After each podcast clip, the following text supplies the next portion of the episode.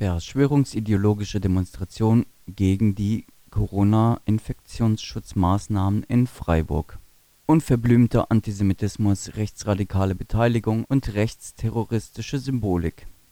Am vergangenen Samstag, den 20. November 2021, fand in Freiburg erneut eine Demonstration gegen die Corona-Infektionsschutzmaßnahmen statt an der mehrere hundert Teilnehmende zählenden Demonstration nahmen zahlreiche ImpfgegnerInnen, EsoterikerInnen, AfDler und andere Rechtsradikale teil. Aufgerufen hatte die verschwörungsideologische und rechtsoffene Szene um die lokale Querdenken-Abspaltung Freisein Freiburg und Malte Wendt als Person. Dieser ist Politiker bei der verschwörungsideologischen Kleinstpartei Die Basis Nachdem die rechtsoffene Demonstration in den letzten Wochen weitgehend widerspruchsfrei durch die Innenstadt ziehen konnte und dort wie auch auf dem Platz der alten Synagoge Falschinformationen und NS-relativierende Inhalte transportieren konnte, fand diesmal eine Mahnwache gegen Verschwörungsideologie und Antisemitismus statt, zu der unter anderem die feministische Antifa und die Aktivistinnengruppe Querdenken ausbremsen aufgerufen hatten an der Mahnwache beteiligten sich rund 80 Personen. Im Zuge der Auseinandersetzung zwischen Demonstration und Gegendemonstration kam es zu einem Beseitigungsgewahrsam einer bzw. eines Gegendemonstrierenden durch die Polizei. Seit Beginn der Versammlungen zeichnete sich die Querdenken-Demonstration auf dem Platz der Alten Synagoge durch Aggressivität aus. So provozierten mehrere, indem sie sich dem Denkmal für die zerstörte Synagoge näherten, in die Mahnwache drängten oder Anti-Antifa-Parolen riefen.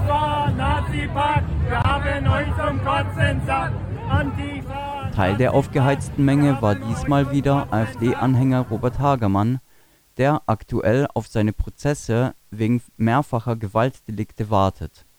Seit Monaten hatte er seinen Querdenken-Aktivismus pausiert, nachdem er im Juni für Aufregung gesorgt hatte, weil er vier Personen mit Pfeffergel und einem Messer verletzt haben soll.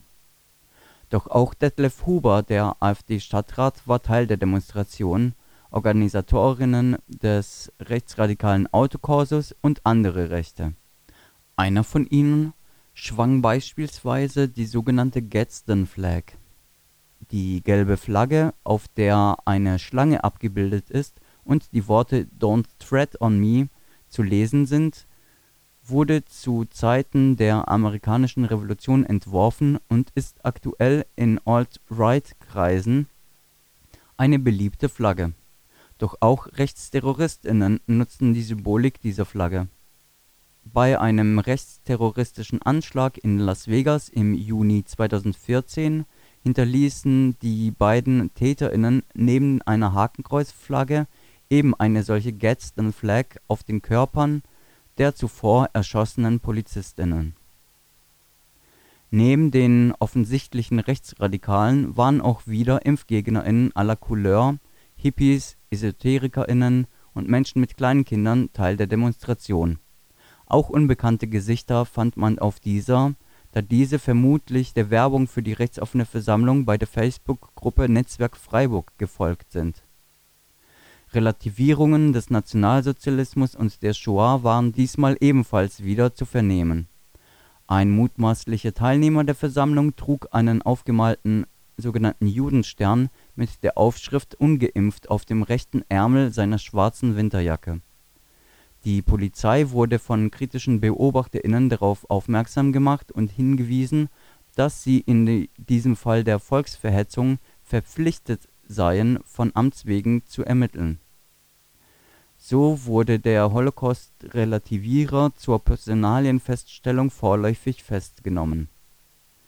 Kurz nachdem sich dieser Provokant direkt vor das Denkmal für die zerstörte Synagoge gestellt hatte eine weitere Person trug eine Maske, die einer Hakenkreuzarmbinde nachgeahmt war und statt der Swastika ein schwarzes Coronavirus die Mitte des weißen Kreises auf rotem Grund zierte. Auf den Schildern der Demonstrantinnen waren übliche Falschaussagen, Relativierungen und Verschwörungsnarrative zu lesen, wie zum Beispiel von der Verschwörungserzählung des Great Resets, wonach die Covid-19-Pandemie ein durch sogenannte globale Finanzeliten und die Führerinnen der Welt ausgeklügelter Plan sei, der darauf abziele, die Gesellschaft vom Grund herauf umzustrukturieren und in einer neuen Weltordnung die politische und wirtschaftliche Kontrolle zu übernehmen. Die Polizei war mit verhältnismäßig wenig Kräften vor Ort der Kundgebungen. Die Einsatzkräfte reduzierten ihren Einsatz hauptsächlich auf die Trennung der beiden Versammlungen auf dem Platz der Alten Synagoge sowie die lose Begleitung der Demonstration. Im Gespräch zwischen Radio Dreieckland und der Polizeieinsatzleitung um Herr Kapp erklärte diese, dass nicht genügend Kräfte zur Verfügung gestanden hätten, um zum Beispiel den Auflagenverstößen der ImpfgegnerInnen-Demonstration nachzugehen. Wie erwartet ignorierte diese zum Großteil die Auflage, eine medizinische Maske zu tragen und im Falle einer Befreiung ein sogenanntes Face Shield. Die Mehrheit trug nichts davon und wenn Maske, dann nicht richtig. Es blieb bei der Erwähnung durch Anmelder Malte Wendt. In Zeiten von Rekordinzidenzen und überlasteten Intensivstationen einmal mehr eine Entsolidarisierung mit der Gesellschaft und vor allem mit den Schwächeren davon.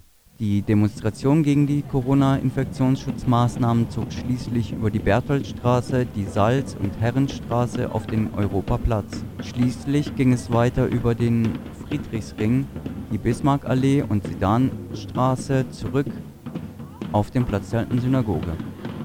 Am Rande der Route kam es wie die Woche zuvor zu zahlreichen Unmutsbekundungen durch Passantinnen gegenüber der Demonstration. Vereinzelt gab es ebenfalls kleinere Auseinandersetzungen zwischen Demonstrantinnen und Passantinnen, die die Versammlung geschmäht hätten. Auf dem Platz der alten Synagoge waren bei der Ankunft der Demonstration stets Gegendemonstrantinnen zugegen, die ihrem Protest mit Schildern Ausdruck verliehen. Auf diesen standen Slogans wie Fuck AfD oder Fuck Basis. Verschwörungsideologische Jugendliche diskutierten mit anderen Jugendlichen, die gegen ihre Versammlung demonstrierten.